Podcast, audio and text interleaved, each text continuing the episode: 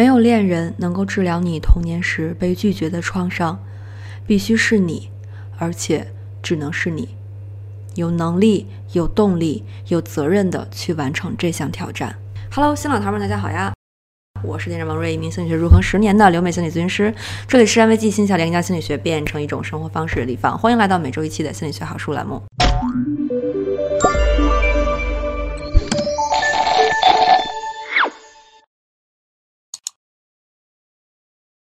如果呢，你总是放不下一个拒绝了你的人，宁愿死缠烂打，也不愿意和对方断了联系。如果你总是喜欢帮对方收拾烂摊子，无底线的付出，却也换不来他的改变，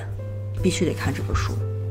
执迷》。这本书呢，是围绕一种异常的恋爱，也就是执迷的爱恋而写的。什么是执迷的爱恋呢？通俗来讲，就是想要控制对方。让对方认可自己，想让对方按照自己的期望给你反应。如果对方拒绝或者是想要离开，然后你就会做出可能自我伤害或者伤害对方的事情。执迷爱恋者呢，也会把爱恋变成一种威逼利诱和控制欲。所以作者也把这种爱恋叫做强迫的爱。其实我们每个人都有可能陷入执迷的恋爱，可能成为执迷者，也可能成为执迷者的目标。处在执迷恋爱中的双方其实都挺痛苦的，会把生活过成一种，呃，你进我退，你追我赶的这种游戏。那相对来说更为健康的，在恋爱当中的互相吸引的状态，其实是我们常说的迷恋。嗯，那怎么从这种可能会伤害自己会伤害对方的状态，转变成相对来说是一种正常的彼此吸引的迷恋的状态呢？那这本书呢，给了我们一些思考和方法，我们一起来看一看。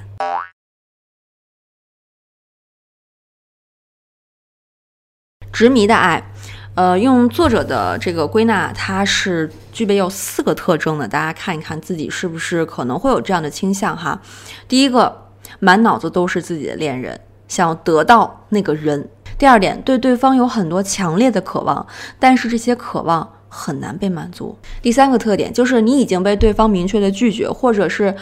感觉到已经不太有可能得到对方，无论是身体上还是精神上得不到。第四点，被拒绝或者是得不到之后，自己的行为开始变得有些失常、不可控了。那以上这四点呢，就是我们今天要聊的这种执迷的爱恋。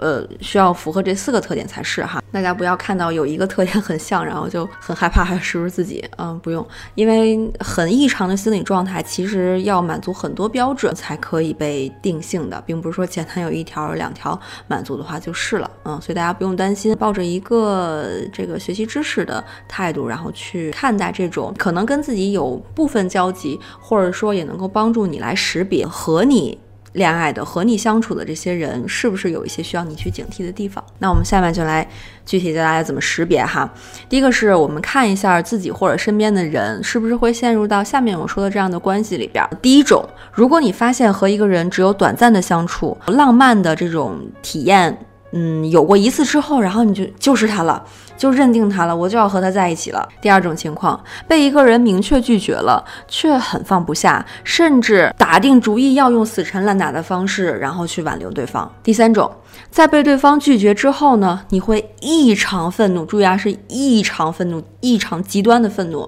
然后产生想要报复对方的心理，甚至就真的做了非常极端的报复的举动。第四种情况。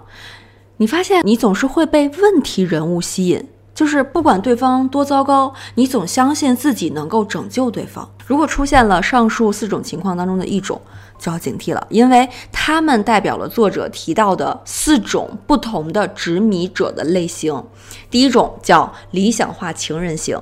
第二种死缠烂打型，第三种得不到就要毁掉对方的报复型，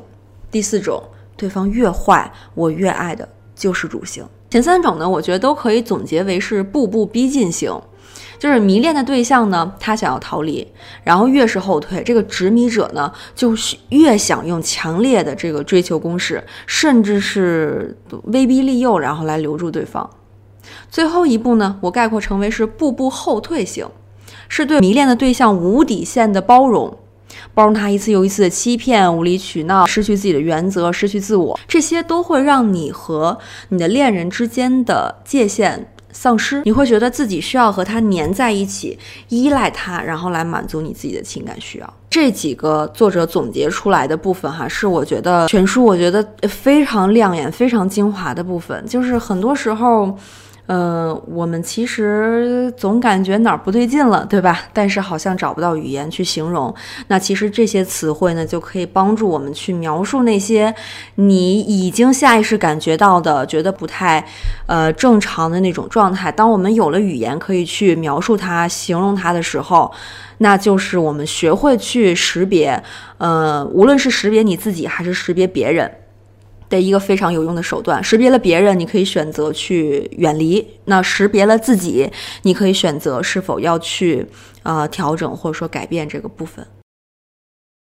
执迷的根源是什么呢？对于经常分分合合的这种执迷的恋人，执迷者和迷恋对象之间往往有一个共同点，就是自己内心是常常处于一种迷茫、空虚的状态，需要非常强烈的、热烈的恋爱去填补的。那作者就认为呢，这个可能和执迷者的童年经历是有关的，尤其是涉及到被父母抛弃或者拒绝的经历。但是大家注意哈，被抛弃感其实是一种非常主观的体验，它不能和实际上真的被父母恶意的抛弃完全划等号。孩子从出生，呃，就比如说大部分时间和母母亲待在一起，但是随着孩子逐渐的长大，父母肯定和孩子会出现一个分离的过程。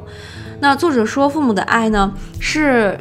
唯一以分离为目标的爱，就是说，在分离的过程当中，孩子不可避免的产生被抛弃感，而父母的打骂、偏心、离异、去世，那这些就是更加强烈和恶劣的被抛弃感了。这些不管是，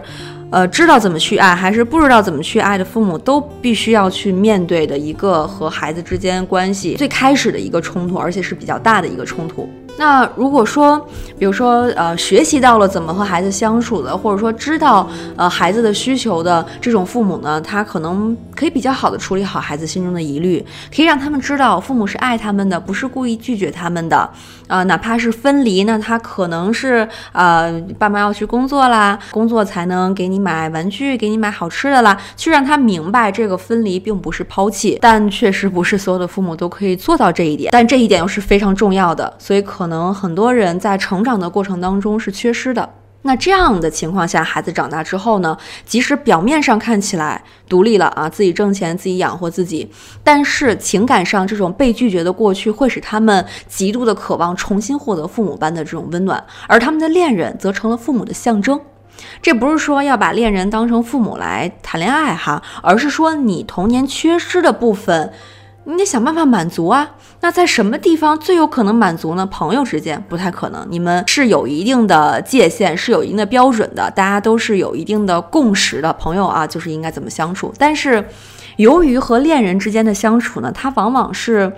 比任何关系都要亲密的，而且在浓烈的这种爱情的刺激之下呢，好像觉得自己可以为对方，对方也可以为自己做任何事情。那这样的话，我的那些缺失的需求，是不是就可以通过恋人来满足，变成了一个获取这种方式的捷径，或者说是借口，或者说是机会？我们乍一听可能觉得有点荒唐啊，谁会想和父母谈恋爱啊，对吧？但是呢，作者就是他在他自己的临床工作当中遇到这样的来访，呃，可能到了合适的时机去跟他们做这样解释的时候，一开始也都是无法接受的。但是我觉得这里边其实，嗯，有不是很准确的描述的地方。我们并不是想和父母谈恋爱，而是在父母那里没有得到的东西，我们希望从恋人身上来获取。其实我们是。不想和父母谈恋爱的，是想和我们理想中的，呃，那种那种爱和需求的人来谈恋爱的。作者呢特别强调了救世主这种情节迷恋者的情况，他们童年被拒绝的经历呢，让他们形成了和父母之间的一个角色的颠倒，就是救世主情节的人呢，往往自己变成了那个家长，然后从小就承担起了照顾。呃，父母的责任，因为他们照顾孩子的责任是缺失的，所以他就把这部分承担过来了。因为如果不这样做的话，就没有办法生存下去了。所以这是他们去抵抗、去保护自己被抛弃的一种方式和途径。那他们长大以后，自然也就很习惯用照顾父母的方式去照顾别人、照顾恋人。他们渴望从中得到久违的认可，因为他们从小在这样做的时候就希望得到认可了。可是父母这部分的反馈一直是缺失的，那这种缺失呢，就会一直跟随着到成年的这种啊生活里来。你你总要得到这个东西，而在恋人那里是唯一最有可能得到的地方，所以就是要抓住这个东西不放，然后来得到自己一直缺失的那个东西了，因为这是唯一的机会。但是这样的关系很难长久，对吧？所以如果嗯你发现自己是这样的人，或者身边有你在乎的人是这样的人，怎么走出来其实是有方法的。作者给了三个呃解决的方案和指南。第一个就是要回到真正的自我上来，走出执迷需要改变的其实。不是对方，而是你要找回本来你真实的那个自我是什么。所以要把注意力呢从对方的身上，就是你不断的从他身上找东西，回到自己身上来。你要在自己身上找东西，找那个你缺失的东西。比如说，可能是尊严，可能是自信，可能是我自我价值感。这些东西你在别人身上是找不到的。那关于找回自尊、自信的方法呢，可以参考我们之前做过的那个关于呃自尊的那那期视频哈，就是。就是这本，嗯，当时推荐了之后呢，很多糖儿反馈说都特别好，就是他们回去以后都买了这本书，呃，然后里边提到了一些方法呢，特别的实用，而且把很多的关于自尊的一些需要我们知道的东西都写得非常的清楚，嗯，所以，呃，第一个方法就是不要在别人身上找，要在你自己身上找你缺失的东西。第二个方法呢是写执迷日记，在改变行动之前，其实我们要从意识上对执迷的模式有一个整体的认识，这就需要我们先把自己的这种执迷的想法啦、感受啦、行为啦，你得去记录一段时间，这样你才能客观的去看到，哦，原来我是在这样做、这样想、这样反应的。举个例子哈。有天晚上呢，你守在电话前面，然后期待着自己就是刚分手的恋人可以打电话过来跟你求复合。这个时候电话铃声突然响了，啊，你非常兴奋的去接听，却发现是你妈妈的电话，于是控制不住自己的情绪，莫名其妙的跟他发了一通火，指责他，因为他耽误了你接恋人电话的这个机会，可能就错过了，然后大哭一通。在这个例子当中呢，我们要继续想，恋人一定会打电话过来复合，这是一种执迷的想法，然后耐心的等着他的电话并接电话，这是执迷的行为。然后电话铃声呢是触发点，冲妈妈发火指责她是结果，然后从持续的期待听到电话之后紧张，然后发现是妈妈以后的这种失望生气，这是一系列的执迷的感受。所以，我们通过对执迷所涉及的一想法、二行为、三感受进行像刚才这样详细的记录，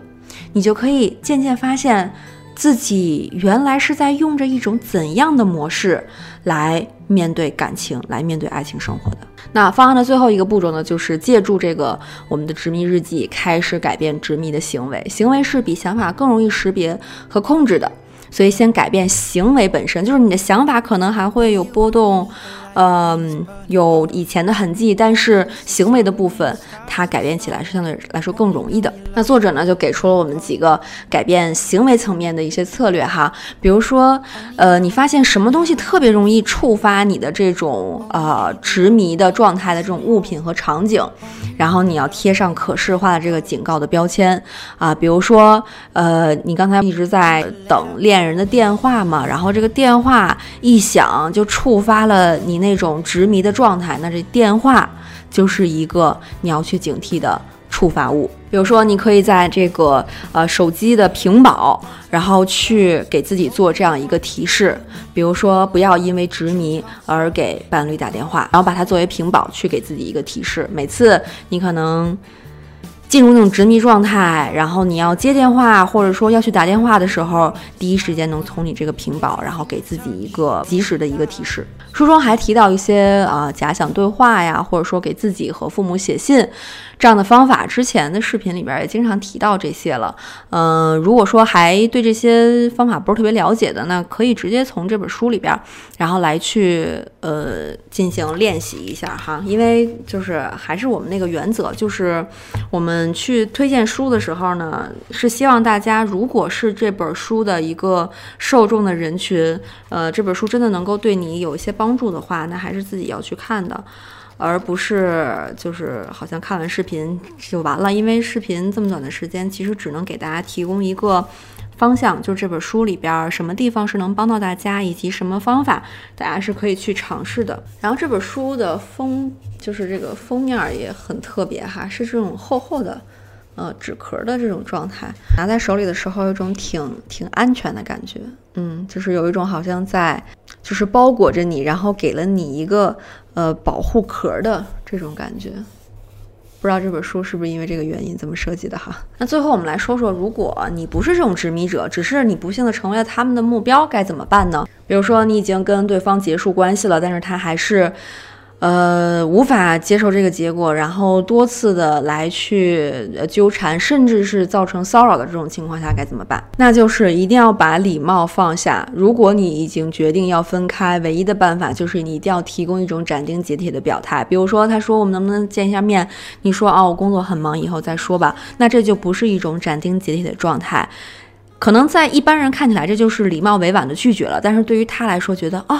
那还有希望的意思。呃，那之后再约他，可能就是真的等过一段时间的时候，就还会来去做一个，呃，邀请和纠缠的这个行为。这个时候礼貌是没有用的，而是坦白、诚实、直截了当的去表达你自己的想法、需求，言行一致，不左右摇摆，才是最重要的。那我们今天视频就到这里了。最后今天弹幕，嗯，我希望大家找到这样一种状态来发我接下来说的这两个字：放下，就是。你可能有很多事情一直纠结在心里边，然后想让它过去，但是又不想让它过去，或者又过不去。总之，有些包袱你一直背在身上，可能是各种各样的包袱，可能是别人施加于你的，或者是你施加于别人的。不管是哪一种，我希望你能找到一种，好像这个包袱现在就在你的手上，你想象着它在你的手上，然后你做了一个决定，你决定把它。慢慢的放下来，慢慢的放在地上，不再带着它去过你接下来的人生。也许这个过程不是在视频里一蹴而就的哈，但是我希望你在写下这两个字的时候，至少，比如说已经像我一样做了一下尝试，可能很困难，但是你做了尝试，或者真的就在刚才的这一瞬间，你觉得可以完成这个动作。就是把它慢慢放下，放在地上，然后和你的手分开，就是去在脑子里边去进行，就是加上你的肢体语言去真的去进行一下这个过程。也许这个就是你等待了很久的一种仪式感，一个契机，把一直在纠缠你的负担，然后真的把它放下来。那我们最后是老规矩啊，从评论里抽一个用心写下留言，然后送出这本书。如果大家有希望我来推荐的书的话，可以在评论区留言或者私信发给我，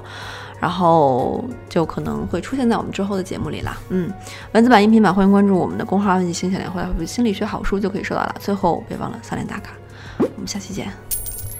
拜拜。